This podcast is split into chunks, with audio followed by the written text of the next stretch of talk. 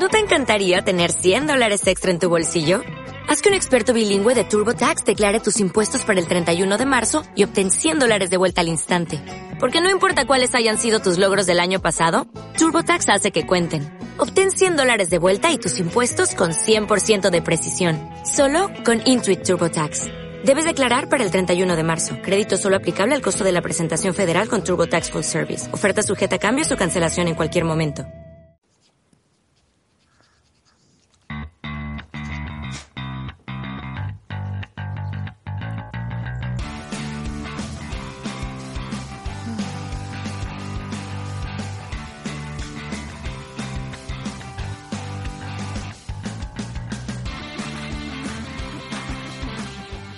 Bienvenidos al podcast de Patas, donde cinco amigos separados por la distancia, pero unidos por un pasado en común, derrotando dragones, hablan de lo que les interesa. Muy bien, entonces eh, en este episodio vamos a terminar de hablar acerca de eh, el episodio 7, la segunda parte que quedó pendiente la semana pasada. Y como siempre vamos a comenzar presentándonos rápidamente. Eh, así que cada uno va a decir su nombre, eh, en qué ciudad, calle, distrito o estado emocional se encuentran. Y esta semana hemos recibido la siguiente pregunta de nuestros eh, patoyentes. No, como quién quisieran bailar si supieran bailar. Esa es la pregunta. Ya, vamos con la primera persona. ¿Quién se anima? Ya, Martín. Ya, ah, ya dijiste mi nombre, arruinaste la sorpresa. Ya, Martín, eh, Miraflores, Lima, Perú, deshidratado. Y me gustaría bailar como John Travolta y o Uma Thurman. Ah, ¿Qué tal? Me gusta. me gusta. Ok. Pablo. Eh, yo, Pablo, Vancouver, Kitsilano, con las, con, los, con las patas congeladas porque acabo de llegar a la casa. Y me gustaría saber bailar como MC Hammer. Oh, un clásico. Pinchaste.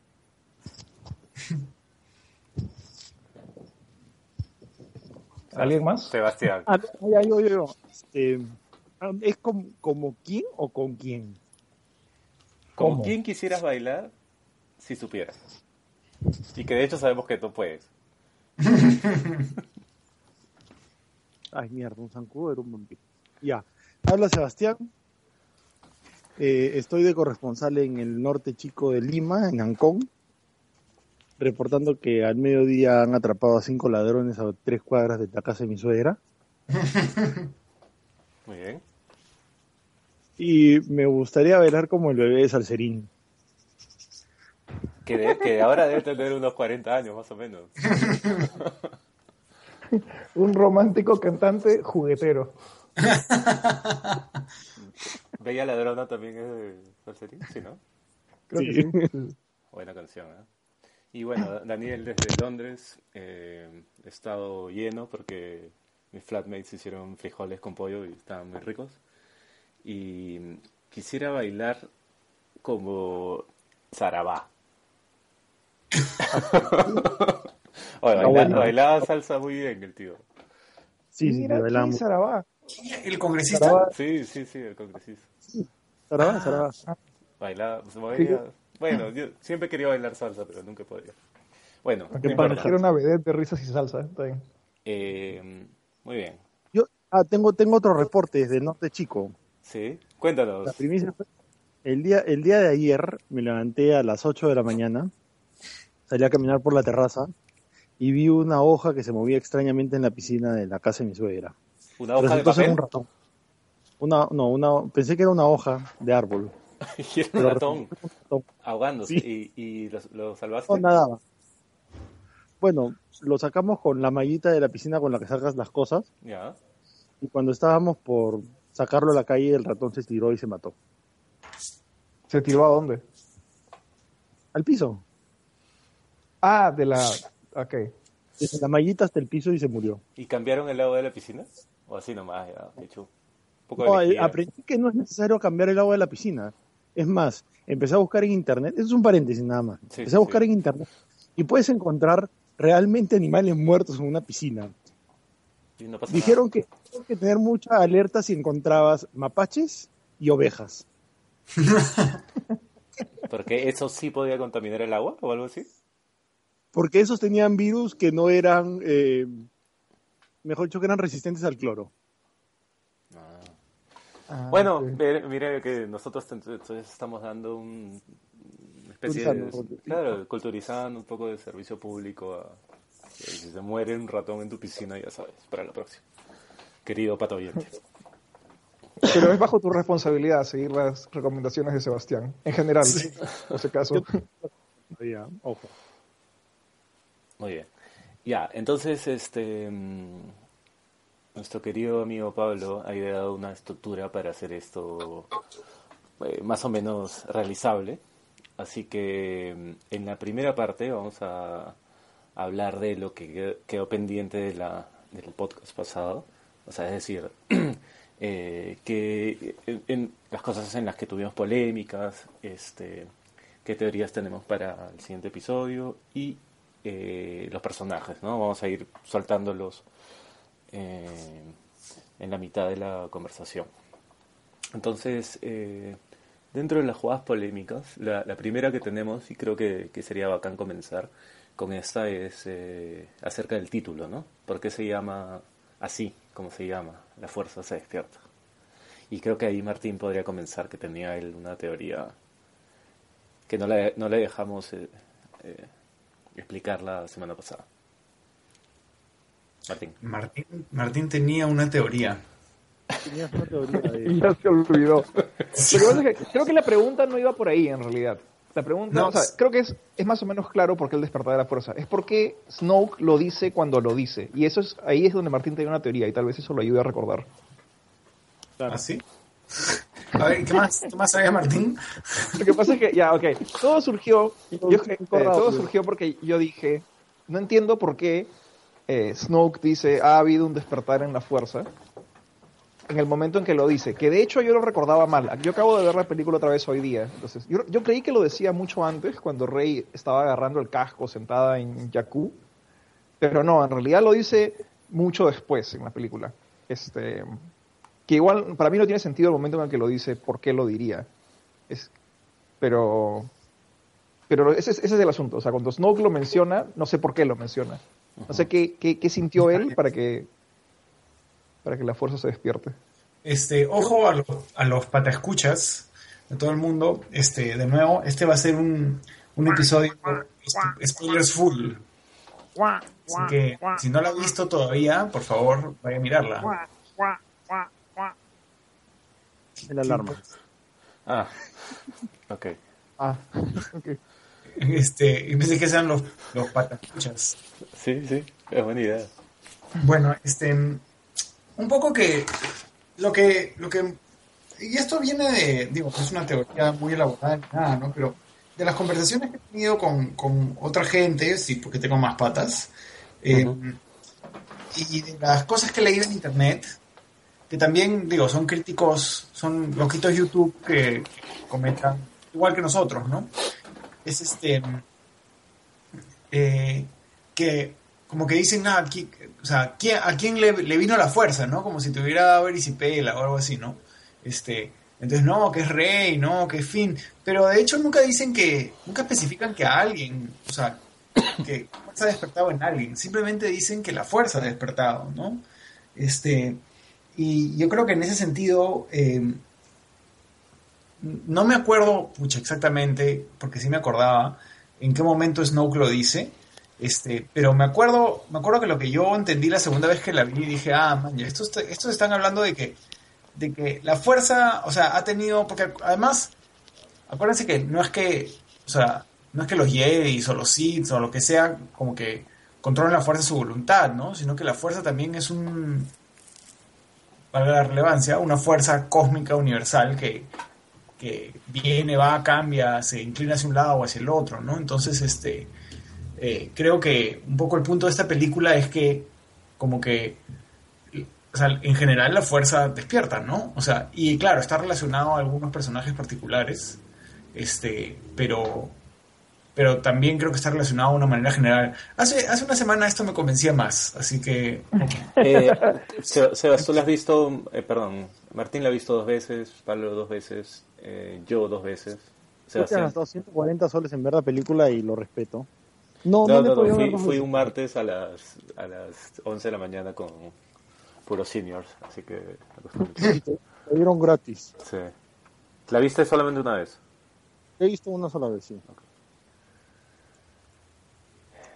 Em, Pero, pero sí me parece, o sea, haciendo un paralelo al Señor de los Señores, me parece que lo que dice Pa- Martín, perdón, es, es una buena explicación y es como el anillo, ¿no? O sea, hay momentos en los cuales se esconde, los momentos en los cuales va, a- este, toma fuerza, ¿no?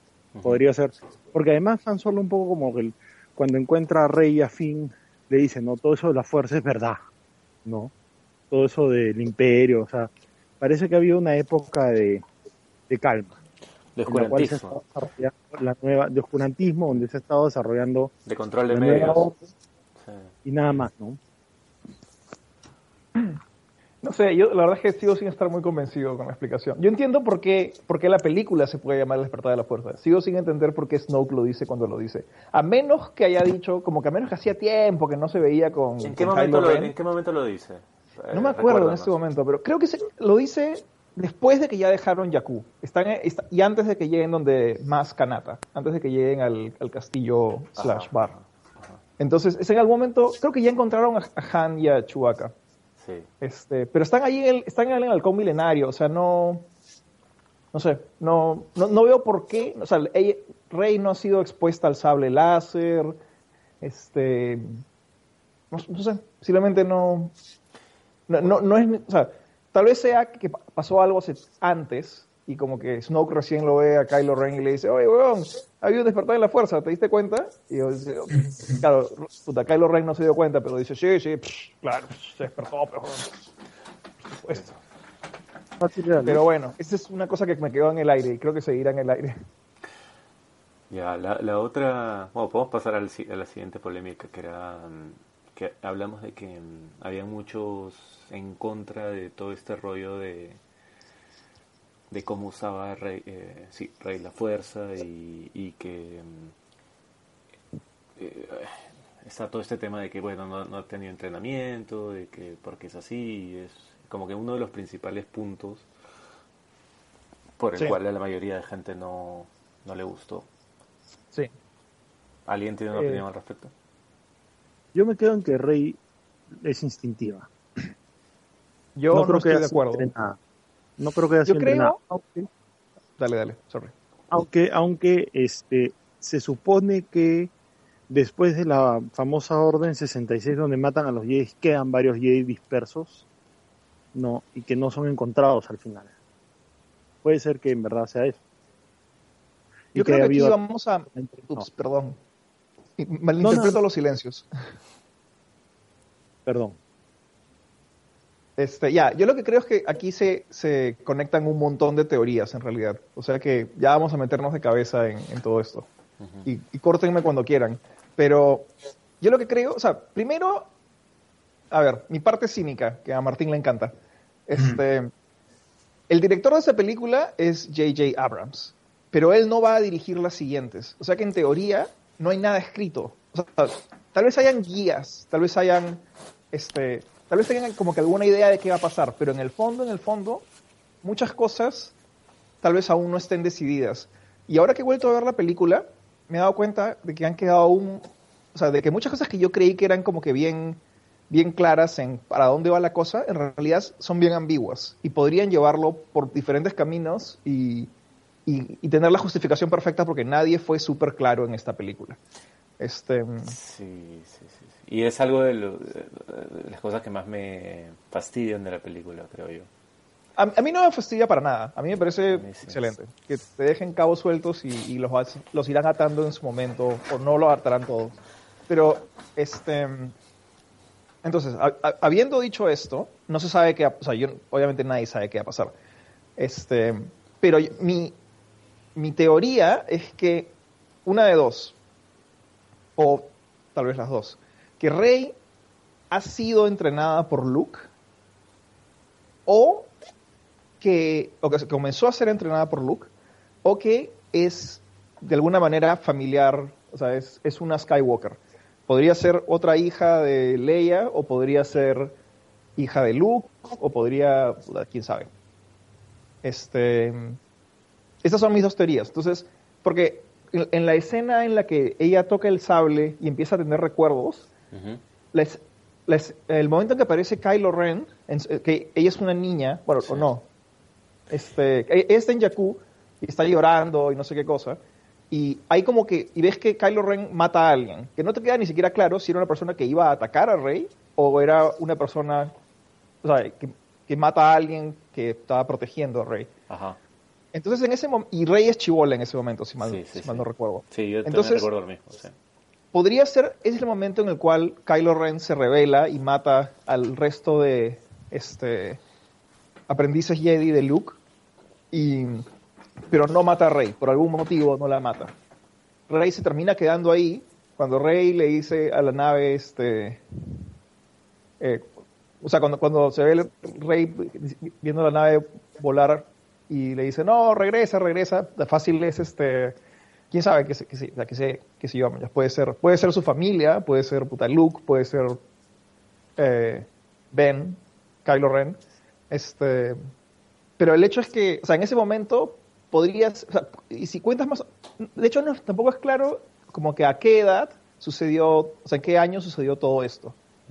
Este, pero la diferencia de edad entre Kylo Ren y, y Rey es Rey. como 10 años más o menos. Ah, y sí. este, entonces sí, sí, sí, o sea, se supone que Kylo Ren tiene 30, se supone que él nació, o sea, ca- casi justo después del regreso del Jedi. Y eso, Y- pero eso no lo dicen en la película.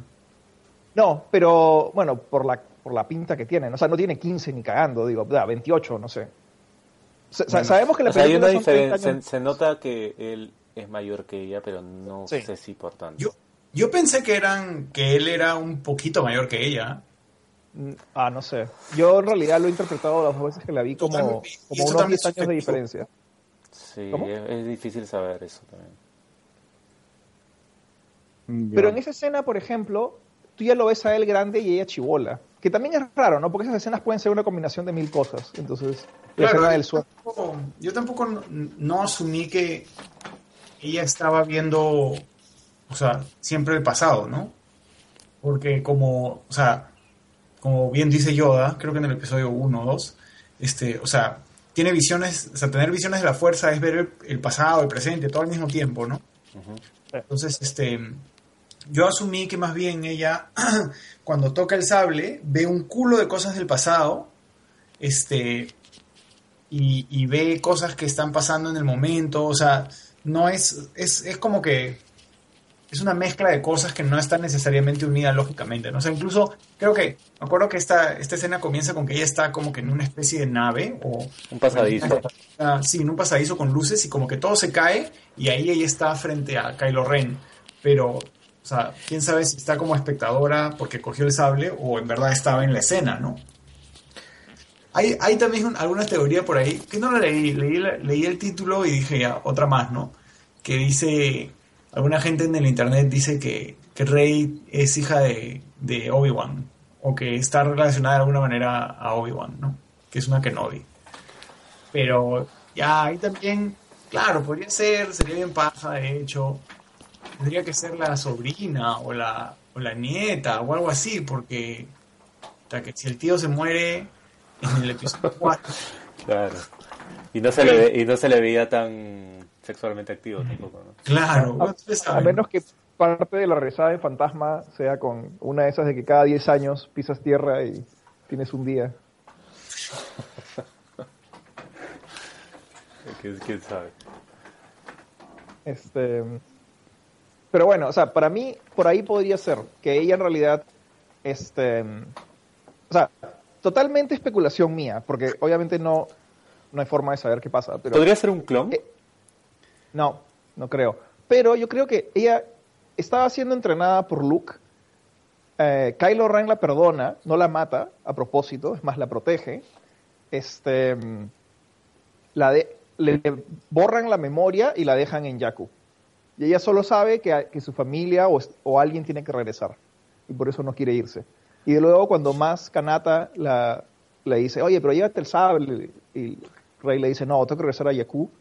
Este, más le, dice, no, pero la, la, o sea, la gente que estás esperando que regrese no va a regresar. Más bien lo que tienes que hacer es ir a buscar, eh, tienes que moverte hacia adelante, tienes que buscar, pero tal vez hay una respuesta. Y ella dice, ah, Luke. Entonces, este, no sé. Sí.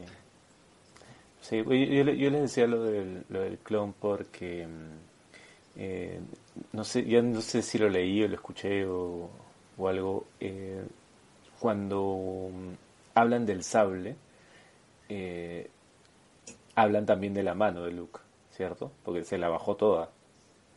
Entonces la pregunta es, o sea, si encontraron el sable, encontraron la mano. De, la, Ah, de la puede man- ser, de sí. la mano pueden sacar ADN para, no sé, hacer Skywalkers. este, en serio. Bueno, o sea, de, de que no puede sé. ser, todo puede ser. O sea, supongo que nos enteraremos en el 2018. Sí. 2017. ¿Sí? Sí, ¿Próximo año? sí, sí. Ah, sí, próximo año, tienes razón. Es que salió en el 2015. Sí, sí, sí. sí. Este, sí, bueno, pero por si acaso, pata oyentes, recuerden que cualquiera de las cosas que sucedan, probablemente nosotros ya las mencionamos aquí. Y que No, Disney nos tiene que pagar derechos de autor. Sí, Sí. somos pioneros. Muy bien. Eh, ¿Quieren hablar de personajes? ¿Hay otra escena o algo, alguna polémica más? No, no quedaron muchas polémicas. Hay, hay una, ah, yo creo que sí hay, hay, hay un par más de cosas. Y, este, por favor, cántame el tiempo, porque si nos estamos pasando demasiado, la, no sé, la cortamos. Pero una de las cosas que mucha gente no le gustó fue, ah, y creo que lo tocamos eh, brevemente en el episodio pasado, es el Star, Killer Base. Ah, yo soy un y como hater tercera vez hace una estrellota de la muerte que se la termina bajando. Este, Y he leído mucha, mucha, mucha gente, muchos artículos, etcétera, de gente que, que odia eso de la película, que lo detesta. Yo soy, Eh, a yo mí soy no- uno de ellos. A mí, no me pareció, no me pareció un- un- una cosa crítica que destruyera la película. Obviamente no me pareció la idea más original del mundo. Pero yo esta película la he tomado bastante como un, como un- una especie de tributo, o sea, poniendo cosas nuevas, pero como un tributo a lo anterior también. Entonces supongo que por ahí va el asunto. ¿Que pudieron haber hecho algo más interesante? Sí, pero para mí no es tan grave. Yo creo que sería más chévere si en la siguiente el, el arma fuera algo más sutil, un virus que va destruyendo los sistemas de, de la resistencia, creo que se llama ahora, ¿no? ¿No? Sí. O algo por el estilo, ¿no? Lo que va, va sencillamente este, desarmándolos, ¿no? Sería la voz. Y que, y que las, y que los X-Wings tienen que hacerse chiquitos y se meten a tu, a- por tu sangre en tus venas y tienen que destruir la nueva pero- estrella de la parte. No, algo tienen que pagar derechos al autobús mágico. Ah, sí.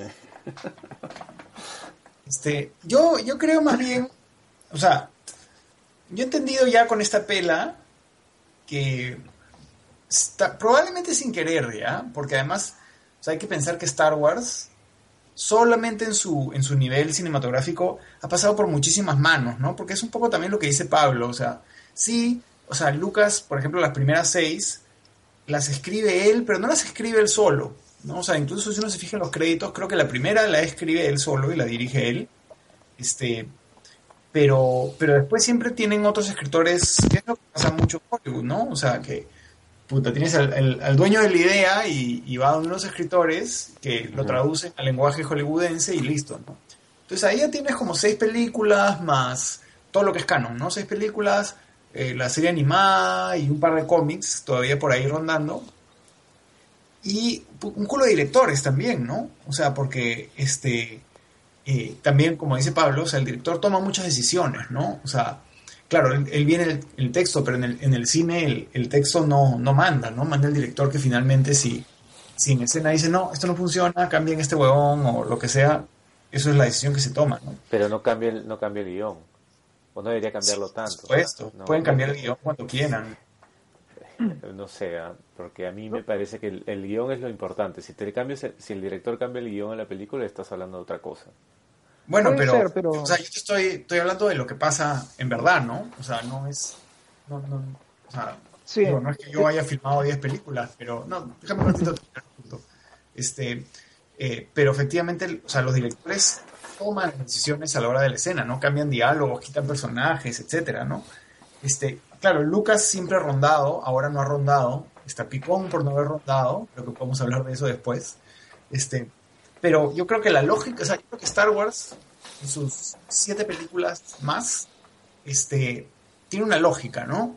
Y, y creo que con, en esta película se refuerza esta lógica muy cíclica, ¿no? Porque si se fijan en la primera película de cada una de las trilogías, este, porque en el episodio 1 también, claro, no era una estrella de la muerte, ¿no? Pero tenían que ir a bombardear esta especie de centro de comando, este, que era el que controlaba todos los robots, ¿no? Y al final es, claro, bien Deus Ex Anakin, chivolo en la navecita que se mete y de casualidad se baja todo, ¿no? Eh, pero también esa casualidad que es también súper común en Star Wars. Como que, oh, aterrizan en este planeta. Oh, y se encuentra con esta huevona. Oh, y está este androide, man. ¿yes? Este, es otra lógica de, de Star Wars. O sea, es como decirte, este, pucha, en 100 años de soledad, pues, ¿no? Este, el, el- el tiempo es cíclico. Se van repitiendo, los personajes se van repitiendo. Yo creo que este, eh, lo de la estrella de la muerte, Star Killer y todo eso, yo no lo odio, no me parece lo más paja de la película, efectivamente, pero sí me parece que cumple con ser Star Wars, ¿no? O sea, me parece que si hubieran puesto un virus o si hubieran puesto otra cosa, ya me hubiera parecido que no es Star Wars, ¿no? O sea, porque finalmente también uno dice, no, porque ¿quién haría esto tres veces? No sé qué. Mira las guerras mundiales de verdad, ¿no? O sea, se siguen peleando igual, digo. No, O sea- ay, no sé. Yo estoy completamente en contra, pero bueno, si, si quieres cerrar tu punto y... Sí, o sea, yo creo que, por ejemplo, es como decir, este, como que en la Segunda Guerra Mundial decían, puta madre, ¿por qué siguen haciendo trincheras? ¿No se han dado cuenta que ahora hay morteros? Sí, pero así se pelean las guerras, ¿me? O sea, y, y en este universo ficticio, eh, sí, pues, el, puta, lo más poderoso que hay es destruir un planeta. Ya es una demostración política y es una demostración tal, y los huevones siempre quieren hacer algo mejor y siempre los cagan, pues, ¿no? Pero este, que, que puede ser un poco, sí, pues, ¿no? O sea, ridículo. Yo creo que en esta pela, además, era lo secundario, ¿no? Lo primario, o sea, la, la- la línea primaria era eh, Han Solo tratando de convencer a su hijo, la muerte de Han Solo, la mecha entre Rey, este, Finn y, y Kylo Ren, ¿no? O sea, y lo otro era el background, ¿no? Ah, sí, la disparadita, ¿no? La nave, ¿no? Sí, completamente de acuerdo. Ya, sí. Podríamos, o sea, podrías decir, podría ser válida entonces la frase de que las guerras siempre se pelean como la guerra anterior. Creo porque que es lo sí. que han aprendido, lo que saben, ¿no? O sea, ellos sabían que tenían la capacidad para destruir un planeta, entonces la vuelven a usar, ¿no? Claro, La y siempre que la, la cosa es que todavía no aprenden, Claro. algo por el estilo. Ahora, este, no sé si ya terminamos con esa parte, porque yo pregunta, ¿les parece realmente crítico? O sea, porque ha sido un tema como que ha explotado un montón el famoso brazo de Citripio. No, para nada tampoco. No hay tanta polémica. ¿por ¿Por qué tiene el brazo rojo? rojo? O sea, puta, en la primera película tenía la pierna plateada. Ya. Eh, pero... yo- tampoco me parece además- importante, ¿no? Sí, porque además nadie le preguntó, o sea, oye, Citripio, ¿cómo estás? Oye, ¿por qué brazo No, rojo? eso fue un- yo creo que fue eh, claramente un, un tema cómico ahí para matar ese momento de, de incómodo entre Han y Leia, ¿no? Yo creo, bueno, ¿al- ¿alguno de ustedes ha leído el, el cómic que salió? Porque han salido un montón de cómics nuevos, ahora de Marvel, de Disney, ¿no? Oficiales, digamos. De puta, la princesa Leia, Chewbacca, Darth Vader, los rebeldes, etcétera. Hay uno que pasa entre el episodio 6 y el episodio 7. Sí. Yo, yo no sé si, si lo han leído. Yo me imagino que ahí te deben presentar algunos personajes. Y yo me imagino que también lo que. lo- creo que lo dije un poco la, la vez pasada, pero son recursos narrativos que te hacen notar que el tiempo ha pasado, ¿no? Porque si tú presentas las cosas tal y como están, y supuestamente han pasado, ¿qué? 30 años, 35 creo que es. eh, 30, se- le, le quita un poco de verosimilitud, ¿no? O sea, las cosas no pueden ser exactamente igual, tiene que haber cierto efecto, ¿no? Fuera de que los actores estén cochazos, pues, ¿no? Este, pero sí, pues efectivamente tiene, o sea, el, que, que si Tripio aparezca con un brazo rojo y te da una mención y ya fue, te hace pensar que han pasado un culo de cosas. Sí. no- bueno, Hay una, una cosita, una cosita antes de que antes de que sigan. Voy a poner una pequeña canción y volvemos a con ese tema.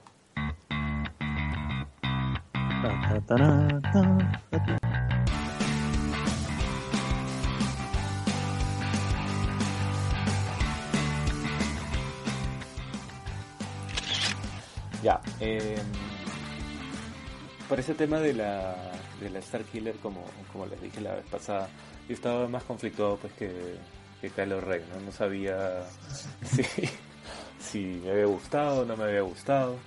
La volví a ver y seguía igual de... A ver, como el- hay muchas cosas que, que me volvieron a gustar.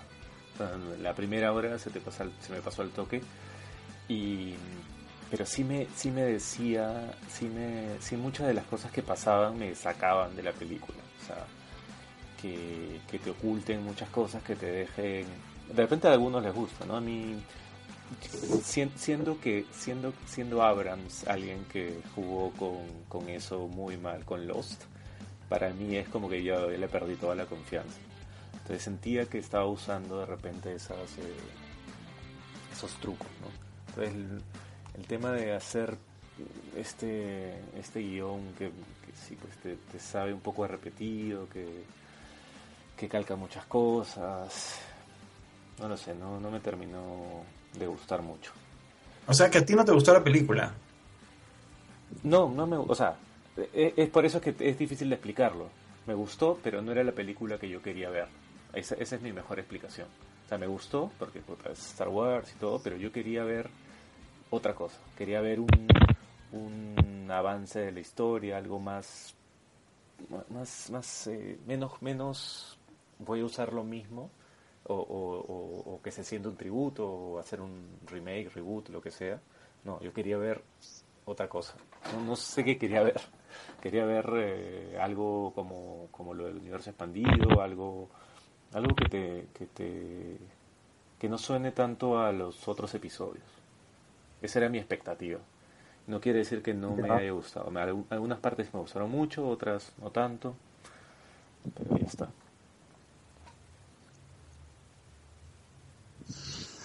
Ok, no, bueno, a mí sí me gustó. Así que te callas. Y me gustó No, por y- lo que- pero es que, es que creo que creo que a pesar de que les haya gustado, creo que todos podemos admitir que hay un montón de de, de fallos, ¿no? O sea, Es que Pero para mí los fallos no son graves. no, no, Son bien. pero hay un montón. Sí, No, pero todas las no. películas tienen fallos. O sea, pero es que no, estoy totalmente en desacuerdo, pues, ¿no? Porque fallo, o sea, de- defíneme fallo. O sea, fallo no poder usar, eh, o sea, desaprovechar eh, un personaje chévere como Phasma. Eh, hacer de Pero- nuevo la estación Starkiller. Eh, pero es que es- estás diciendo cosas que a ti no te gustan, pero yo, acá estamos hablando de, de- Es que no solamente a mí, hay un montón de, de opiniones también parecidas. Yo pensaba que era el único al que no le había gustado. Bueno, pero también hay un montón de opiniones que dicen lo contrario, ¿no? O sea, yo entiendo que un fallo en una película es... eh, o sea, yo voy bien al objetivo en eso, ¿no? O sea, si tú me dices, pucha, esta película falló en... Ya, sale en una escena, sale Luke agarrando un vaso de Coca-Cola y en la siguiente eh, no tiene nada en la mano, ¿no? No, o sea, no, eso es un yo, fallo, no, yo ¿no? estoy hablando de Fallo. esos. Esos son fallos O sea, de secuencia, de edición. Sí, pero déjame terminar mi idea, ¿no? O sea, yo creo que un fallo, un error, o sea, tú estás hablando de que, de que, ok, el, algo muy concreto no funciona eh, y que si fuera corregido mejoraría la película para todos. Pero yo creo que tú me dices, o sea, a mí me parece que lo del Star Killer está bien. A mí me parece que, o sea, que tiene mucho sentido y que sí, no es la me, me gusta, a mí también me gusta más la primera parte, ¿ah? Pero me gusta más la primera parte por, por el desarrollo de personajes. O sea, la segunda parte es mucho más acción, ¿no? O sea, ya es navecitas volando, mechas y cosas así. Entonces hay menos desarrollo de personajes. Este, pero, pero no me parece un error. No me parece que. O sea, ok, si todo lo demás lo dejas igual y en vez del Star Killer es una mecha galáctica entre naves, no creo que, o sea, para mí, en mi experiencia, no hubiera cambiado mucho, ¿no? Entonces, o sea, si dices, la película tiene un montón de fallos. Yo creo que no, yo creo que la película, como toda película, está puesta, ¿no? Y dicen, ok, esta es mi visión de Star Wars y de lo que va a pasar. Y tú puedes estar de acuerdo o estar en desacuerdo, como bien tú dices. O sea, yo esperaba otra cosa. Claro, es totalmente válido, ¿no? Pero de ahí a calificarla como que es un fallo o está mal, yo creo que ya es un paso más grande, ¿no? Yo creo ahí que, o sea, primero lo que Daniel dijo fue que tenía fallas, no que la película fue una falla. Exacto. Entonces, este, Ya, igual, pues. No es lo mismo, pues. Porque la Pero no película... No, pero no. eso no he dicho, pues. Bueno. Pablo, ibas a decir... este, ya, a lo que yo, a lo que yo digo es que yo sí creo que tiene fallos, tiene fallas, pero son fallas bien menores, que no, o sea, el mensaje de la película para mí es uno, es la evolución de Rey y de Kylo Ren. Hasta, o sea, una a descubrir o redescubrir su uso de la fuerza y el otro a irse, puta, a comple- ir completando su entrenamiento en el lado oscuro, que de hecho no está completo todavía. Este, lo que sucede alrededor son cosas, o sea, digo, puta, el mundo es mucho más complicado que esas dos cosas, entonces obviamente suceden otras cosas alrededor, pero la, la película no se trata del Star Killer Base, por eso es que a mí no me, como Martín dice, pudo haber sido un combate espacial, pudieron haber sido dos ejércitos en la Tierra disparándose, Ujú. era lo mismo, mañas. Era, era, la, era la tensión de fondo, era el, o no, algo va a pasar, o sea, hay una bomba que va a explotar, o eh, la presa se va a romper y todos nos vamos a ahogar, o sea, es, la cosa que te genera la, ansiedad del tiempo, ¿no? Te estás quedando sin tiempo, tiene que pasar algo, o sea, esa es la única función que cumple. Pudieron haber puesto otra cosa, pero no importaba. Dicho sea de paso, esa para mí es un pequeño fallo que tiene la película, bien pequeño, pero en un momento la resistencia dice, o Citripio dice, oh no, eh, eh, puta, el planeta, el Starkiller Base va a disparar en 10 minutos. Y pasa el tiempo, y pasa el tiempo, y pasa el tiempo, y, pa- y después dice, oh no, va a disparar en 2 minutos. Y pasa el tiempo, y pa- o sea, esas- eso sí, para, son pequeñas fallas. O sea, no, muy, muy mal manejo del tiempo ahí. Porque cuando dicen, quedan 2 minutos, Rey y Finn están en la base, acaban de matar a Han Solo, y en la siguiente escena ya están trepando la montaña. O sea, ni cagando hicieron eso en dos minutos, man. Ya se habían bajado todo el sistema. Pero bueno, Esos son recursos cine- cinematográficos del tiempo. que, que siempre, que, que siempre pasa, pero, pero solamente para aclarar un, un pedazo de, de- de lo, de lo que he dicho, es, para mí tampoco es que Star Killer hay, por eso puta, es una película de mierda, ¿no? Es, hay un montón de cosas que sumadas me sacan, me sacan de, de lo que yo quería o de, que- de lo que yo esperaba.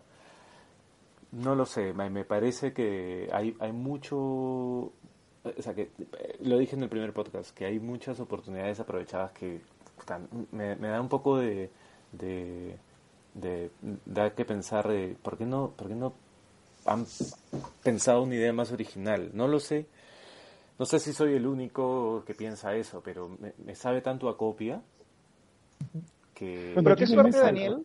Qué suerte que nuestro siguiente segmento sea justamente, ¿qué hubieras hecho tú si hubieras pagado 4 mil millones de dólares y hubieras comprado los derechos de Star Wars? ¿Qué película hubieras hecho tú? Así que, ¿Por qué no comenzamos con eso, Daniel? ¿Qué película hubieras hecho tú? Comenzados, comenzados. A ver, no lo he pensado tan, tan, pero creo que hay mucho del universo expandido que hubiera podido ser usado chévere. Eh, Si yo tuviera 4 mil millones de dólares, no hubiera comprado la franquicia. De repente hubiera, no sé, curado el cáncer o, o invertido en, en acabar con el hambre, pero imaginando que hubiera pagado. Eh, creo, o sea, a ver, todo esto es, eh, o sea, no... A ver, voy a leer lo, A lo ver, que perdón, perdón. Solamente te digo algo. Sí. Si tú tuvieras 4 mil millones de dólares, imagino que tuvieras 10 mil millones de dólares, ¿ya? Y si tú tuvieras 4 mil millones de dólares y te dirían, te, vas, te, vas- te puedes comprar todos los juguetes de Star Wars, y tú dices, puta, pero todo el mundo se puede comprar los juguetes de Star Wars, y te dicen, pero te puedes comprar la franquicia. Huevón, esa huevada es el juguete máximo de Star Wars. Claro, es un juguete que nadie más va a poder tener. Podrías hacer que el próximo Star Killer sea tu cabeza. Ojo, por 4 mil millones de dólares no se compraron la franquicia de Star Wars, se compraron LucasArts. O sea, se llevaron la franquicia de Star Wars, se llevaron la franquicia de Indiana Jones y se llevaron los juegos de video y se llevaron un huevo de cosas. Así. Se llevaron todo. Ah, y toda la tecnología que desarrolló Lucas, además, que no es poca cosa, ¿no? Mm. Y ya solamente en la película tienen 1.500 millones recuperados. Solo en la película. Y la tienen 20 días en cartelera. Qué chorado. O sea, que, queridos eh, escuchas, en este pequeño intercambio de ideas se ha podido cuenta- dar cuenta de dónde nos paramos políticamente en esto, ¿no? Daniel quiere curar el hambre en el mundo. Sebastián está argumentando que puedes recuperar tu inversión de 4 mil millones de dólares en una semana. no, en un mes. En un En mes un y mes. dos películas. Yo tengo una, mejor pregunta, una- Ah, bueno. Cuenta, cuenta. tengo una pregunta paralela a lo de las, pregu- a lo de las películas. ¿Ustedes creen que esta película tendría tanto éxito si hubiera sido la primera? Ahora. O sea, que no hubieran existido las seis anteriores. No, porque no es tan innovadora. No, no hubieran existido las anteriores. Sí, por eso. Por eso mismo, pues. Es- por eso No está, esta película no es tan innovadora. O sea, no, es, no, es equi- no, es el equi- no sería el equivalente a lo que fue Star Wars en su momento. Ya. Sí, Ah, pero... O sea, a ver, creo que habría que, maldita sea el chat, creo que este también ahí depende de qué estamos hablando por, por exitosa, ¿no? Si, si yo creo que no hubiera sido ni la mitad de la cartelera que, o sea, de- del, del, ¿cómo se llama? El gross income, de, de las ganancias de la película, no, o sea, no hubiera pasado si no fuera Star Wars, porque un montón de gente que no va a ver películas de este tipo, fantasía, ciencia ficción o como quieras llamarlo, este, va a verla porque es Star Wars y porque hay como una especie de, de excitación global, ¿no? O sea, entonces, no sé cuán- cuánto es la cifra de cuántos cientos de millones de personas la, la han ido a ver, ¿no? Pero eh, definitivamente, o sea, por ejemplo, si tú piensas, y, y creo que el referente más cercano, contemporáneo a Star Wars, como película, como género, todo- como todo es este Guardians of the Galaxy, ¿no es cierto? Eh, que es otro space opera, ¿no? Es una película llena de huevadas visualmente impactantes, eh, que no necesariamente se relaciona con, con una ciencia ficción dura, ¿no? Como Star Trek. Eh, y por más que fue un éxito, Guardianes de la Galaxia, eh, pucha, no es el éxito de Star Wars, ¿no? O sea, Star Wars ya de por sí, si Disney la compró es porque sabía que, que iba a venir con un valor agregado, ¿no? O sea, solo estos huevones venden Star. Wars dos meses y medio antes de empezar la película. Sí. Cuando ni siquiera, o sea, Kylo Ren, entonces, ¿quién chucha será ese huevón? Y lo comprabas. Y ahora todos, ah, Kylo. Sí. Claro. Bueno, Pa- eh, Pa- él Pablo se creo que pasó- no, se- no, Daniel no terminó de ver cómo, cómo sería su película. Sí. Acá Sí, tengo ya mi, vamos a eso. mi- ¿Alguien más ha hecho el ejercicio? Pues yo lo hice 15 minutos antes de... de- La No verdad, puedo decir, pero es corto. puedo complementar, pero Ya, yo tengo un, un esbozo así chiquito. ¿Ya? A ver, estamos en la República. Y ley esta tía. Que ya sabemos que es esta tía. Entonces, a pesar de sus buenas intenciones, hay un montón de corrupción en la República.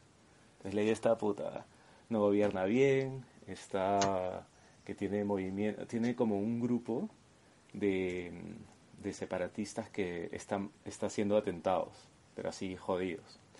Y mientras tanto, eh, Luke ha reflotado la Academia Jedi. Entonces, tiene a Rey y a Kylo, porque no, no quería pensar en más personajes. Y Rey, los mismos, Rey y Kylo, pero que son hijos de, de Han y Leia. Y eh, Leia está divorciada de Han. Y Han ya se quitó, puta, sigue siendo un contrabandista. ¿Pero le pasa plata o no? Le pasa su pensión. Ah, ya, qué bueno. Y, y Han pues tiene, tiene hijos en cada puerto de la galaxia. Entonces, entonces tiene, a, pues, puede tener pues a Ben solo, a lee solo, a, puta, no sé, canta solo, chupa solo, todos los solos. y em, ya, entonces, todos los, los juntos. entonces hay un senador que puede ser tipo Hux, el, el tío este de, los malos, pero no, no, no quería pensar en más malo, y que es un corruptazo, pues, que está organizando un golpe de Estado a Leia. Y, y para esto puta, se bajan la academia de, de, de Luke puta, Se la cierran, se la cierran. no, se la bajan así, la atacan, eh, secuestran a Luke y, y, y secuestran aparentemente a Kylo, que es su sobrino. ¿Ya?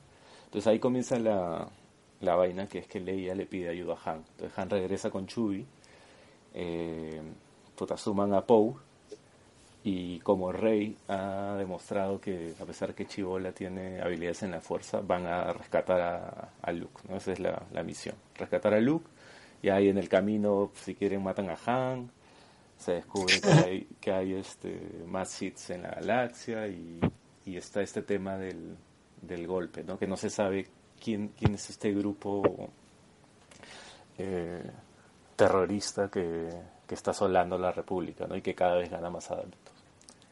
Hubiera sido más chévere posiblemente que se destruyan los planetas que se destruyeron sin saber que lo hizo. Sin saber quién lo hizo. historia. Claro, un poco Sin más de misterio. Claro, misterio. ¿Qué, ¿Quién qué- hizo? qué está pasando acá? Claro. No. Sí. En tu historia enca- que encajaría bien, o sea, es un misterio, destruyen 10 planetas y, y hay un caos. Claro, esos son los atentados terroristas, pero a nivel galáctico. ¿no? Oye, pero ¿cómo vas a...? O sea, ok, ya no es la estrella de la muerte, ni el Star Killer, ni nada, ¿no? Pero ¿cómo vas a hacer que un arma suficientemente pendeja para matar cuatro planetas a la vez sea un secreto? Bueno, es que el- la galaxia es un poco grande. Pero es un Sí, recurso pero- narrativo y la galaxia es grande, o sea, Sí, pero ese es un recurso, o sea, ese es un parche bien... O sea, que lo han usado en Star Wars como mierda, ¿ya? Sí. Este, pero, pero puta, estás hablando de una galaxia en donde la comunicación, en donde de repente entran estos huevones al bar de más canata y un huevón le dice, se comunica y dice, oye, acá está el androide que ustedes están buscando y otro huevón dice, oye, este, a los rebeldes, ¿no? Acá ya, ya llega, este, está Han Solo y no sé qué, está con el robot que ustedes están buscando. Y puta, 35 minutos después llega toda la flota de cada uno de los bandos, ¿no? O sea, porque hay puta, viajes este, interestelares a la velocidad de la luz, porque la comunicación superó por 20 millones de veces el Internet, ¿no? O sea, por ejemplo, eso, eso sí yo creo, volviendo un poco a lo que decía Daniel, que sí ha sido un, un hueco, ¿no? Un- una falla en narrativa en Star Wars, ¿no? Ajá. ¿Por qué algunas cosas con esta galaxia hipertecnologizada se saben al toque, llegan al toque, descubren al toque, y otras huevadas, puta, es como si las como hubiera... si estuvieran. Exacto. sí, sí. O sea, como que el wifi no llega a Yahoo, entonces nadie se enteró, ¿me entiendes? Sí, que no hay, no hay medios de comunicación tampoco que, que, que hayan publicitado nada de Luke. Ni... Claro, entonces es como, esas cosas a mí, por ejemplo, eso me parece un pequeño vacío que está, está en todas las pelas. Nunca sabes cuánto tiempo pasa, nunca entiendes por qué unos sí se enteran y los otros no, ¿no? O sea, Sí. Y en, y en, bueno, y en mi historia, esta, en mi draft, que, que en verdad me tomó muy poco, es la, el, el- la revelación, digamos, casi al final, es que Kylo es un traidor, ¿no? Entonces a todo el mundo le duele que, que puta Kylo, el que, el que venía a ser el, el sucesor de Luke, por así decirlo, eh, era el que, el que, el que dejó, en, eh, no sé, el que promovió o el que está promoviendo este estos atentados y encima mata a su viejo, secuestra a su tío, o sea que repetiste la historia de Anakin. de Anakin. Eras el elegido, pero no fallaste. No, era, era simplemente una esperanza, no era el elegido. Ah, una esperanza, como el episodio 4. Puta madre. Pero todo, todo esto, todo esto, o sea, es que la historia está condenada a repetirse, pues, esa es la verdad. Sí, Y en, estoy- este, en este- No, pero y en bueno, este mundo también ocurre eso, pues, o sea, no aprenden que el imperio- ¿Aló? ¿Se sí, te escuchamos. Ya. No, no entienden que el imperio sea, o sea, la galaxia no entiende que el imperio destruyó la galaxia y vuelve a aparecer un una posible, una- un posible tirano, digamos, ¿no? Que quiere volver a tomar el, el espacio que dejó el imperio, ¿no? Ajá. ¿Qué es lo que pasa en todas estas, o sea, históricamente es lo que pasa, o sea, se, se cae un imperio y entra otro, se cayeron las colonias, entró la Guerra Fría, se cayó la Guerra Fría, entró la religión, se cae, o sea, siempre está entrando algo que busca su, absol- su absolutismo, ¿no? Sí, y yo creo que ahí muy de acuerdo con Sebas, esto no, no pasa muy seguido, pata escuchas, Este, eh, yo creo que si una cosa hace bien J.J. Abrams, y esto lo leí en algún sitio también, en una crítica muy decente, ¿no? Eh, que por supuesto no, no te voy a decir dónde fue porque no me acuerdo, pero este, es que como que Star Wars es una muy buena representación del mundo, especialmente desde la perspectiva norteamericana en los 70s, 80s, ¿no? Y que J.J. Abrams ha actualizado este debate, ¿no? O sea, esta, o sea, esta lucha de fuerzas del bien y del mal, o como quieras verlo, que es Star Wars, te dice un poco de la realidad también, ¿no? De, de esta lucha del, del absolutismo contra, contra la república hiperconservadora, ¿no? Porque, porque finalmente, y en el episodio 1, 2 y 3 se ve esa vaina, ¿no? De que, de que la república es una cagada y no funciona, pues, ¿no? O sea, de que cuando tienen que tomar una decisión así decisiva, eh, no pueden hacerlo. Prefieren que puta, el, plan- el planeta sufra por años mientras ellos deliberan, ¿no? Eh, y después, al mismo tiempo, el imperio destruye cualquier, o sea, eh, individualismo y personalismo y cultura, etcétera, ¿no? Entonces después es como que, claro, ya, ya además la película, ¿cuánto? O sea, que son 60 años desde el episodio 1 hasta el episodio 7. ¿Cuánto es? No sé, ¿no? Que además te, te hablan de, de las cosas que pasan antes. Entonces estás hablando de, de unas películas que te hablan de una galaxia en 150 años, no sé, 120. Entonces, No, yo creo que No, también... pero, eh, te- ¿A qué te refieres, Martín? Porque... ¿A Eso qué te refieres con los 120 años? Porque pueden ser muchísimos más. Me refiero a que la película te habla, o sea, de, las cosas que te cuenta la película o que la película te presenta y tú deduces de la galaxia donde están pasando las cosas, ha pasado muchísimo tiempo. Entonces, es un proceso muy largo como para también no caer en estas repeticiones, ¿no? O sea, ya se ha dicho muchísimo, ya se sabe muchísimo. eh, hacer algo nuevo también es, o sea, es el riesgo de que, puta, hicimos algo nuevo y que venga alguien a decir, no, no, esta guay ya le hice, no, y esto, bueno, para callarme la boca y responder simplemente a la pregunta de qué haría yo si tuviera lo, que hubiera comprado la franquicia, probablemente pude tendría todos los Legos para empezar.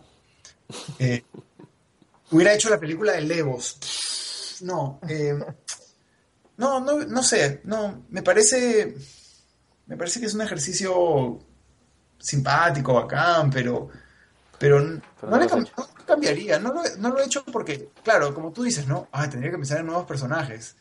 Entonces, me parece que con los personajes que, que están y todo, me parece bacán. Sí, Phasma, Phasma me parece que es un fenómeno mediático. Pero, Como es la actriz de, de Game of Thrones y como sale adelante en el póster y como hay muñequitos, tenía que ser chévere.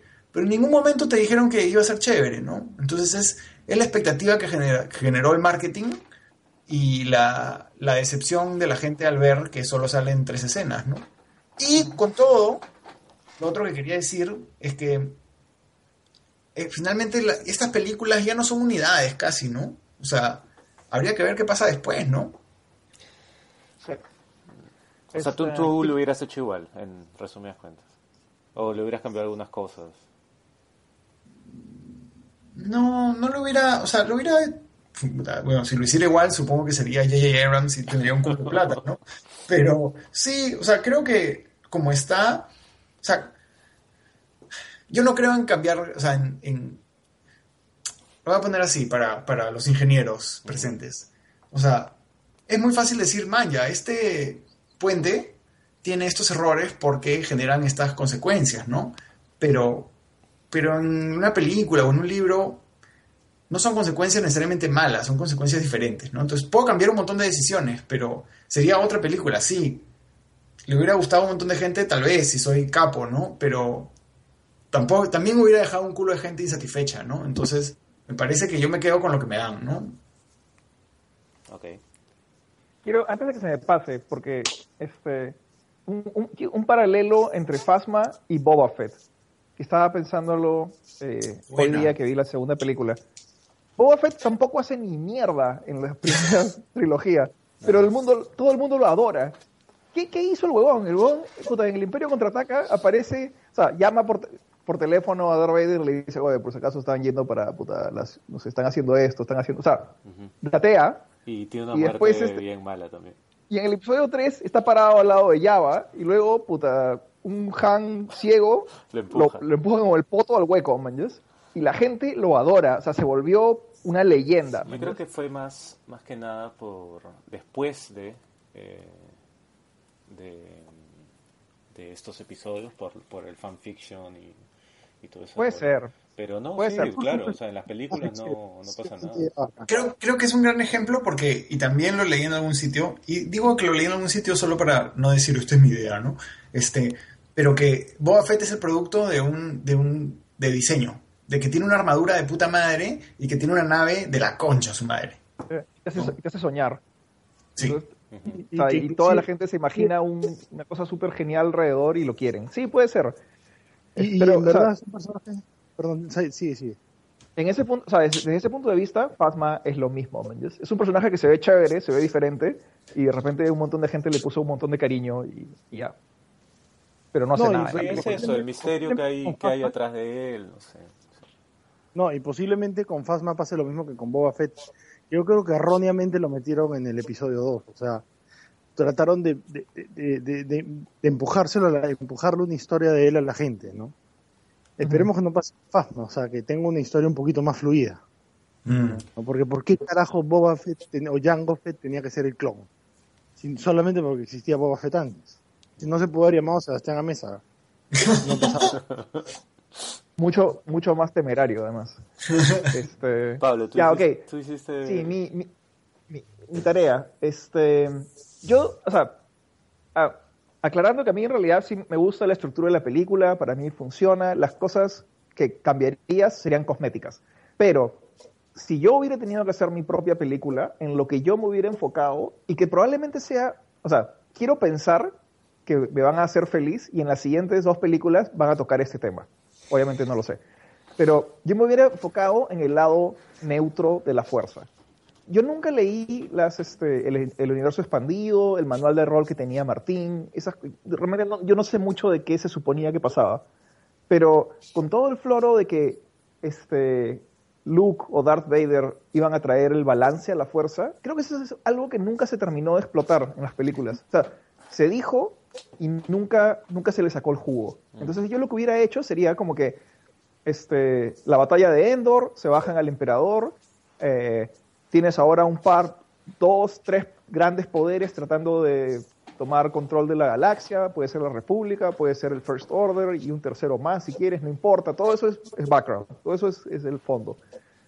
Pero el asunto es, este, tienes, un, tienes unas religiones que puta, adoran a Luke y que el lado luminoso de la fuerza es la voz, y tienes a puta, seguidores de los Sith, incluso un Sith más por ahí, quién sabe, el lado oscuro, pero Luke se para al medio, ¿me? Luke es el, Luke es el eh, puente. con la bandera, claro, Luke es true neutral Ajá. en, en- en nuestros este, seis alineamientos rolísticos. ¿Son nueve? nueve alineamientos rolísticos.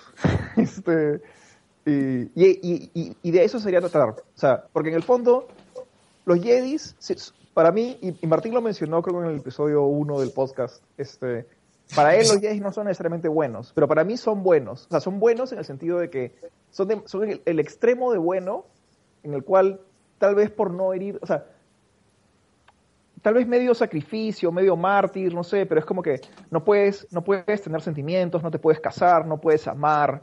Es como que, el, como que, no sé, de una manera muy restrictiva en ese lado. Por otro lado, tienes al, al lado oscuro que te dice, no, puta, el odio te da fuerza, tienes que irte a los extremos. Entonces, Luke ha visto un poco las dos cosas y se para al medio.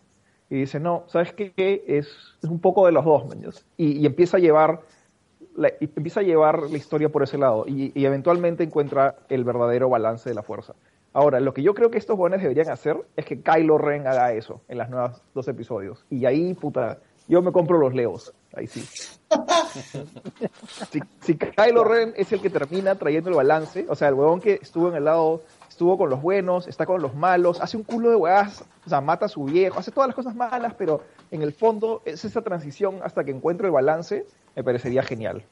Es el hijo pródigo. Claro. Claro.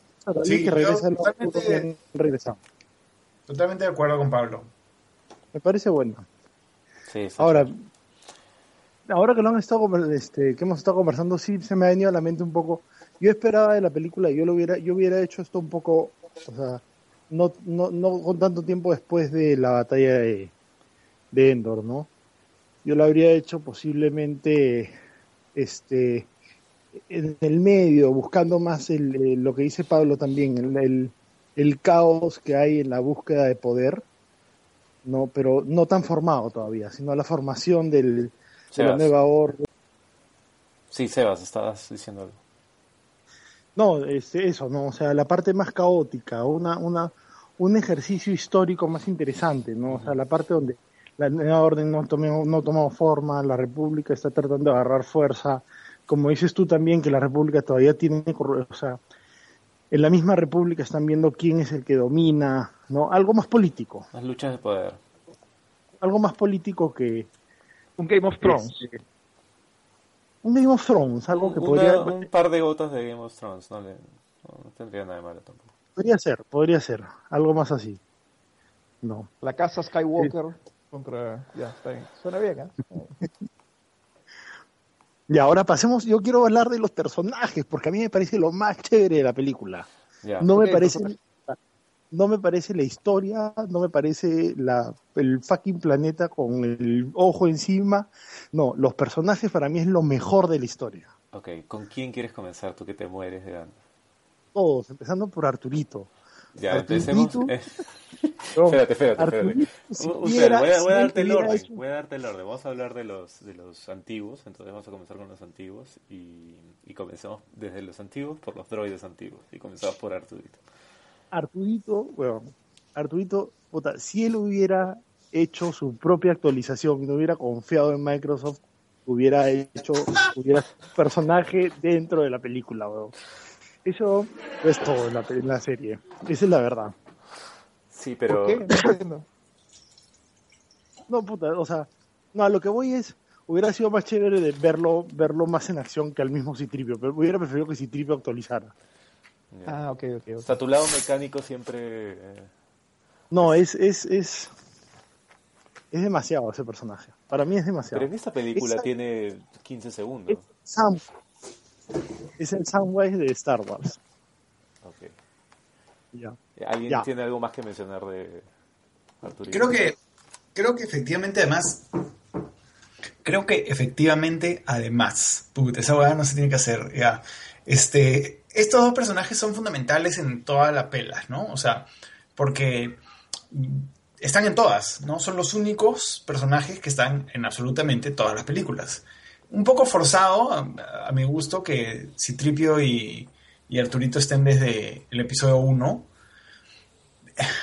pero, pero están en todas. O sea, literalmente son como que cumplen una función bien de narrador de las películas, ¿no? O sea, son los que acompañan, los que siempre están ahí, los que te dan la visión desde afuera, siempre como personaje secundario, pero que me parece súper importante, ¿no? Porque, porque puta, saben todo, pues, ¿no? O sea, literalmente saben todo Hasta y, que les borran la memoria. hasta que les borran la memoria y después vuelven a saber todo. Este, y también un montón de gente se ha quejado de eso, ¿no? De que, de que qué chucha estaba haciendo Artudito apagado, ¿no? Y por qué se, se despierta, ¿no? Y creo que también es una de esas preguntas incómodas de hacer, porque la película no te da suficiente información, ¿no? Y tal vez nunca te la den, porque también los próximos directores tal vez digan, ah, ya- ahora no se me la agarra, y este y no voy a decir nada sobre eso, ¿no? Este, yo, en verdad, Sebas, creo que estás perdiendo plata, deberías hacer tu meme de este R2D2 actualizando Windows. No, esa fue, esa, es una de, es una volada de internet esa. Daniel la dijo la vez pasada, Mm. pero o sea, solamente una cosa, son como los juglares de la, de, de la saga, pues, ¿no? Sí, los claro. que cantan la huevada, ¿no? ¿Ah? Sí, El bardo. El bardo, no, pero sí, Bartudito. Sí me parece- un personaje mucho más forzado dentro de la historia, pero Artudito entra muy bien desde el primer capítulo, o sea, él es un mecánico de la nave principal, es, es- Sí. es un pinche, es un pinche peón, ¿no? Que tiene una idea y recupera el escudo de la nave y lo, lo tratan como un héroe en ese momento y se convierte amigo, en amigo de Anakin y entra en ese tema. Y de ahí... Creo que o ya sea, sabemos por qué estás tan identificado con, Sí, sí, sí. con él. No, me parece que, es- o sea, que tiene, que tiene un lugar en toda la serie, desde el primer capítulo, ¿no? Claro. Porque yo me acuerdo cuando lo vi, yo dije, ah, con razón es así, con razón tiene las rueditas porque las naves eran fluidas, pues, ¿no? Entonces podían Claro, correr alrededor de toda la eso nave, es. ¿no? O sea, vas encontrando una explicación mecánica a cómo es, Ajá. ¿no? Acabo de ver, acabo de ver nuestra cuenta de Twitter y acabamos de cinco personas nos han dejado de seguir. No se vayan. Usuario, pato oyente. No dejen. No, de ahí, a ver, siguiendo con los personajes. Sí. Eh, Ah. Bueno, en orden de Desarrollo. apariciones. Entonces, eh, de, de menos a más, tendría que venir Luke. Luke, o sea, Luke tiene esa aparición que es muy importante, creo. O sea, al final, ¿no? Y como dicen, esta mejor. Es la segunda mejor actuación de Mark Hamill. La, la primera, si ustedes la tienen que ver, es en, en una película de Silent Bob and JJ. Qué bueno. Ya, Eh, Silent Bob es el de Kevin Smith, el de Sí. Clerks. sí. Ah, Sí, no sí. sabía que tenía una película. Silent Bob and JJ Strikes Again. Aparece Sí, sí. él como un, como un villano. Man, ya. Es muy chévere. Ya. Puta. Porque ya me están votando. Este, Han Solo desarrolla más. Chewbacca es más Chewbacca que nunca. Puta, el halcón Millennium es todo lo que tú querías saber de esa nave. La hacen mierda, pues es un Volkswagen. La- Puta, tú sabes por qué siempre está malograda, porque puta, Han Solo la trata como mierda y es fiel y puta, siempre sale las mismas y todo. Eso me parece espectacular. Y por eso a mí me gusta la película, porque los personajes visualmente lo sacan más a lo que tú querías saber de ellos. ¿no? Me parece, Ahora- sí, me parece muy chévere también lo que menciona Sebas al, al halcón milenario como un personaje, ¿no? Porque tenía que aparecer. Hay, hay ciertos hitos visuales de Star Wars, ¿no? Que han. Así como hay ciertos hitos musicales, ¿no? O sea, hay, hay cosas que Star Wars ha dejado a la historia, qui- quieras o no, te guste o no. O sea, la música de John Williams, pucha, Sí, es. marcó el cine eh, y cierta, o sea, cierto diseño visual, ¿no? O sea, uno es el halcón milenario, otro es el, la- las, las naves imperiales, ¿no? Estos monstruos espaciales, ¿no? Sí, Isai. Y si no, hubiera apare- si no hubieran aparecido, me hubiera, me hubiera jodido un poco, sí. El halcón, ¿te refieres? O, o el, el resto de naves. El halcón. Todas las cosas, ¿no? Porque también este, esta, de que en los planetas estén estas naves imperiales eh, destruidas. Eso, eso está, estuvo bien, bien paja. Es muy paja, Sí, porque te hace, te hace referencia a esto de que ha pasado el tiempo, ¿no? Sí, o sea, hay, hay y, y me parece muy chévere eso de, Abrams y Star Wars lo hace en general, que hay, hay consecuencias en las cosas, ¿no? O sea, la única consecuencia en las películas antiguas, en 4, 5 y 6, que no es, es como, le cortan la mano a Luke y tres minutos después se de una mano nueva, ¿no? Y es como que tú dices, ah, qué paja la tecnología, ¿no? Pero, pero este, como que, oye, lo hubieras hecho sufrir un toque más, ¿no? Ese, ese uso que mencionas de, de las naves en la arena y que creo que hasta la propia Rey vive en un X-Wing caído. Sí, sí. En un AT-AT. En un AT-AT caído. Sí, en un AT-AT caído. Este, súper paja, pues, ¿no? O sea, y, y está muy bien hecho también. Eh, Sí, a, mí, a mí lo más, más importante de la película, perdón, para completar esa parte, es el desarrollo de los personajes. O sea, la película se sostiene para mí básicamente en lo bien hechos que están los personajes. Todos, los antiguos y los nuevos. Sí. Ok, sigamos con, con los antiguos entonces, eh, que nos quedan tres solamente. Eh, vamos con, con Leia. ¿Qué les pareció? Me parece que. mm, Y, y bien la actriz también, Carrie Fisher, la verdad es que como que se le ve que sigue cumpliendo su mismo rol, se le ve más líder, pero se le ve más madura, ¿no? Porque Han Solo más bien se ve igual, ¿no? Sigue siendo el mismo huevonazo, ¿no?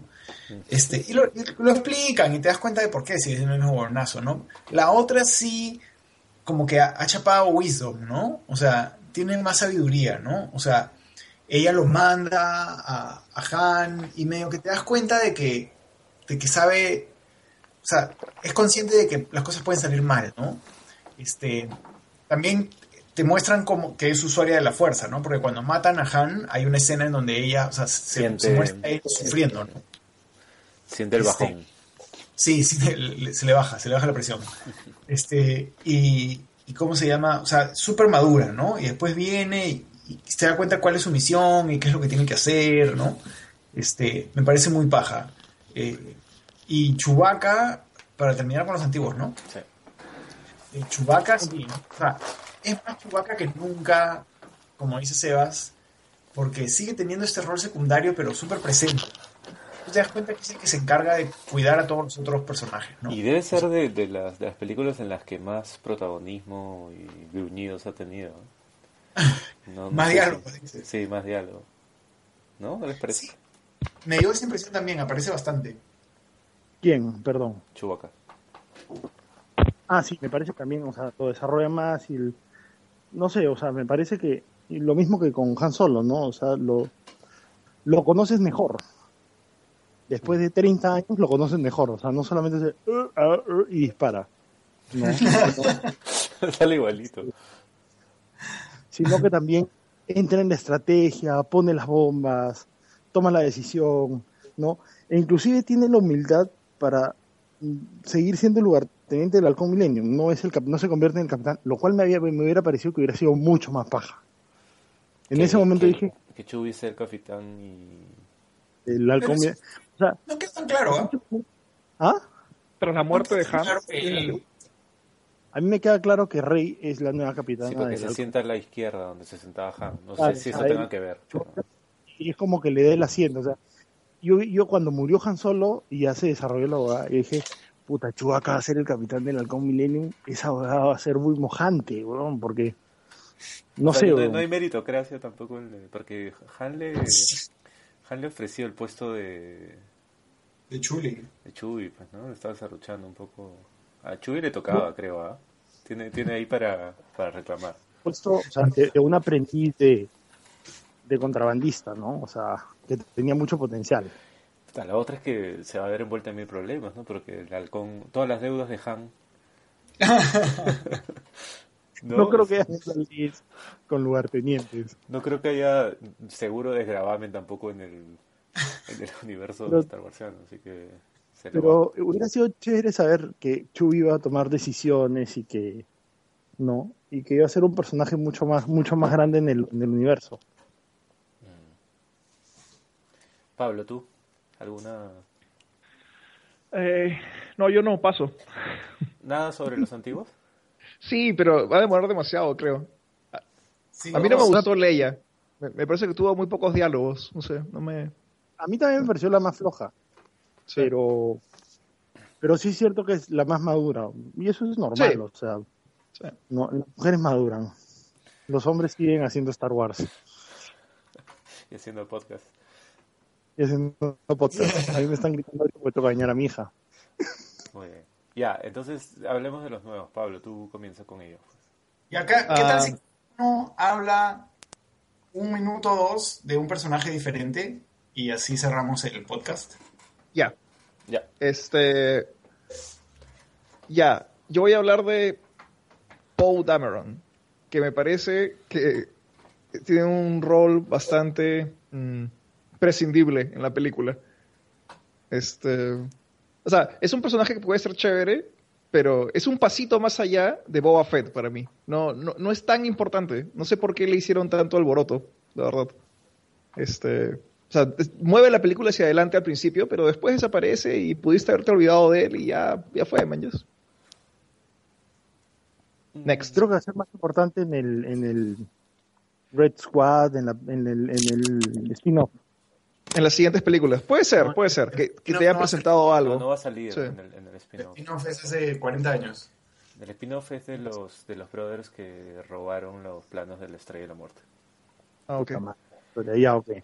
Bueno. Pero eh, bueno, o sea, tal vez en el episodio 8 tenga un rol más importante, pero en este episodio me parece que es uno de los personajes como que principales, pero en el fondo es opacado por Finn y Rey. Y de lejos, de- y Kylo Ren, de lejos. O sea, es, es casi un secundario. Ah, Ya, ese secundario totalmente, ¿no? Bueno, yo quiero decir algo de Rey. Em, porque me- fuera de que me encanta como personaje, me parece súper chévere. eh, creo, que, creo que es importante Rey eh, en un sentido también de actualizar culturalmente las películas, ¿no? De que en, en la trilogía original, 4, 5 y 6, habían dos mujeres, creo, ¿no? En toda la galaxia. Yo no sé cómo se reproducían en esa galaxia porque todos eran hombres, ¿no? La fuerza, Y, pues, este, ¿Cómo? la fuerza. La fuerza, la fuerza. Este, y, y por otro lado también eh, el hecho de que no sea, como muchas otras películas, una mujer en donde es principal porque sale un montón, pero que no, no tiene un rol activo, ¿no? O sea, no mueve la historia. Y más bien Rey rompe con todos estos típicos estereotipos de los personajes femeninos, ¿no? En, en, este, en literatura siempre se dice que, que, o sea, tradicionalmente, ¿no? Clásicamente las mujeres tienen, pucha madre, no me acuerdo, dos roles o tres roles. Tres roles. Es este, la, la puta, la santa o la madre, ¿no? Pero nunca es el héroe. Eh, y acá es el héroe, ¿no? O sea, es, es uno de los héroes, ¿no? Porque es motor de la historia, es este, toma sus propias decisiones, o sea, eh, cumple, cumple con, todas, con todos estos temas y además me parece que aporta este nivel muy parecido al look también de, de la inocencia inicial y después el descubrimiento de lo, lo, que en verdad está pasando, ¿no? O sea, que por más que se quiere negar, quiere regresar a su planeta y volver a lo que estaba, eh, ya no puede, ¿no? Ya no puede porque, porque ya está muy metida en esta huevada. Ya, ya, ha visto, ya ha visto mucha mierda para, para hacer la que era, ¿no? Me parece muy paja en, en un personaje femenino. Ex. Eh, ya voy a hablar de Finn. Que me gustó. Uh, me gustó todo menos su humor. No sé si a todos le pasó lo mismo. Así, a mí me encantó el humor en realidad. No, a mí me gustó bien, mucho su background, o sea, de, de este Stormtrooper eh, que, que, que, quiere, que, que, que, siente que está, que está mal lo que está haciendo, ¿no? Eh, que ayude a alguien.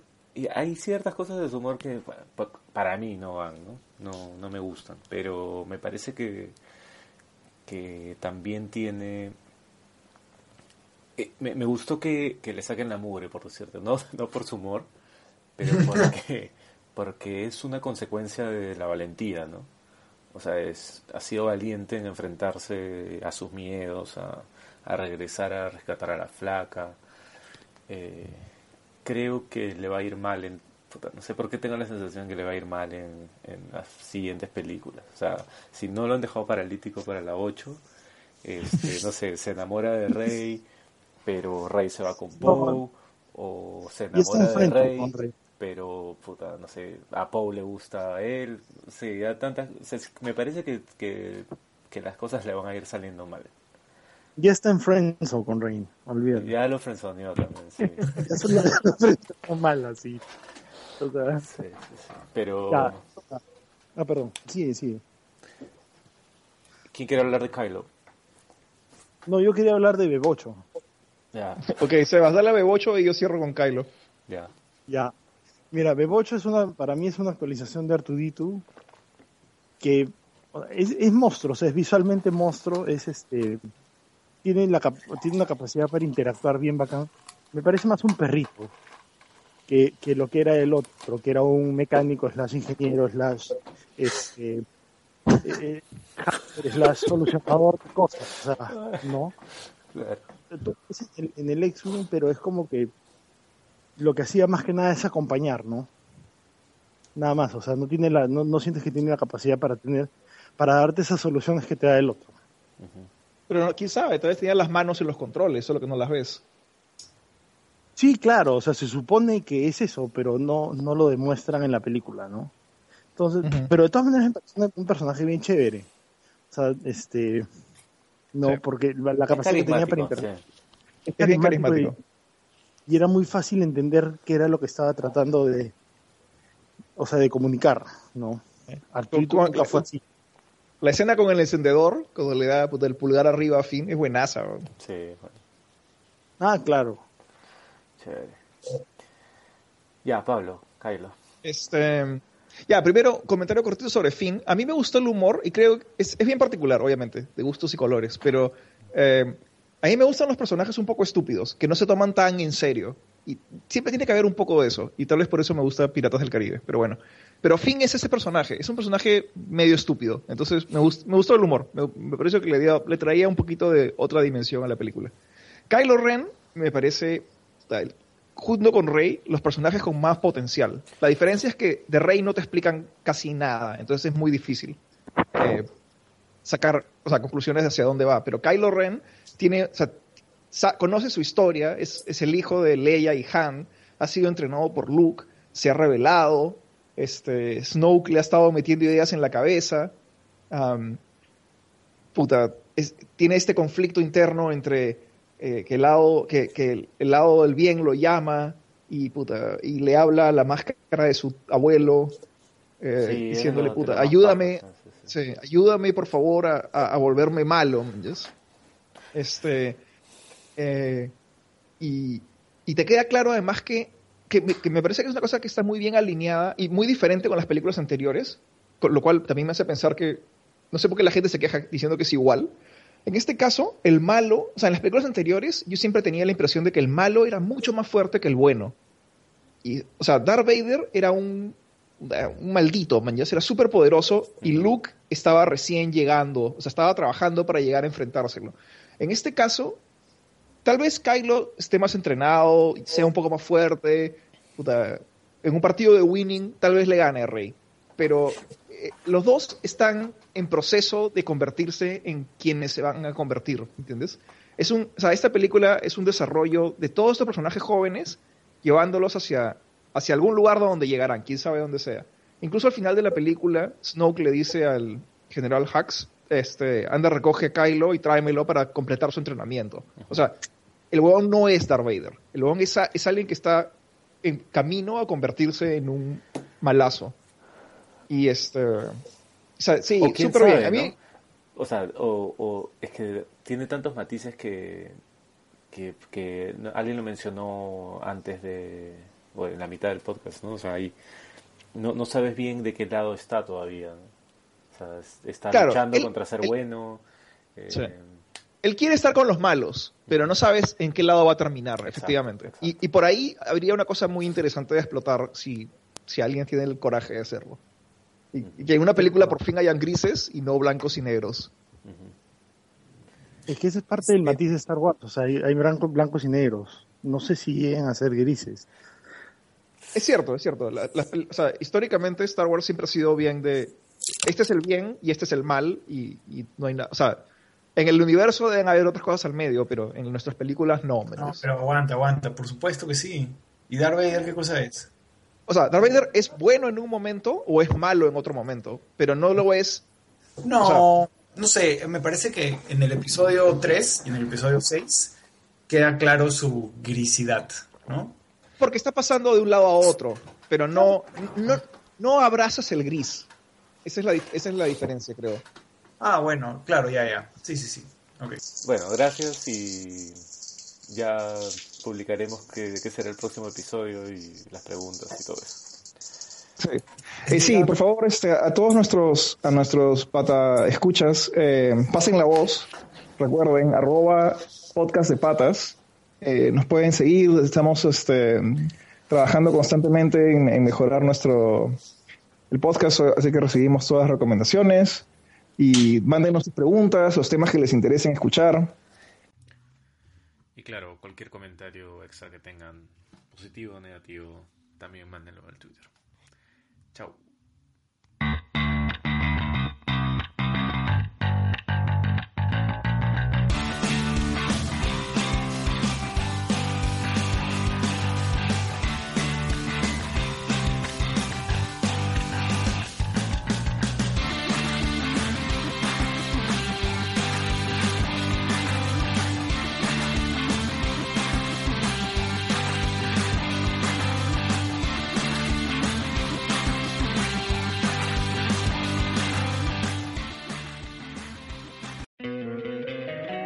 Encantaría tener 100 dólares extra en tu bolsillo? Haz que un experto bilingüe de TurboTax declare tus impuestos para el 31 de marzo y obtén 100 dólares de vuelta al instante. Porque no importa cuáles hayan sido tus logros del año pasado, TurboTax hace que cuenten. Obtén 100 dólares de vuelta y tus impuestos con 100% de precisión. Solo con Intuit TurboTax. Debes declarar para el 31 de marzo. Crédito solo aplicable al costo de la presentación federal con TurboTax Full Service. Oferta sujeta a cambios o cancelación en cualquier momento.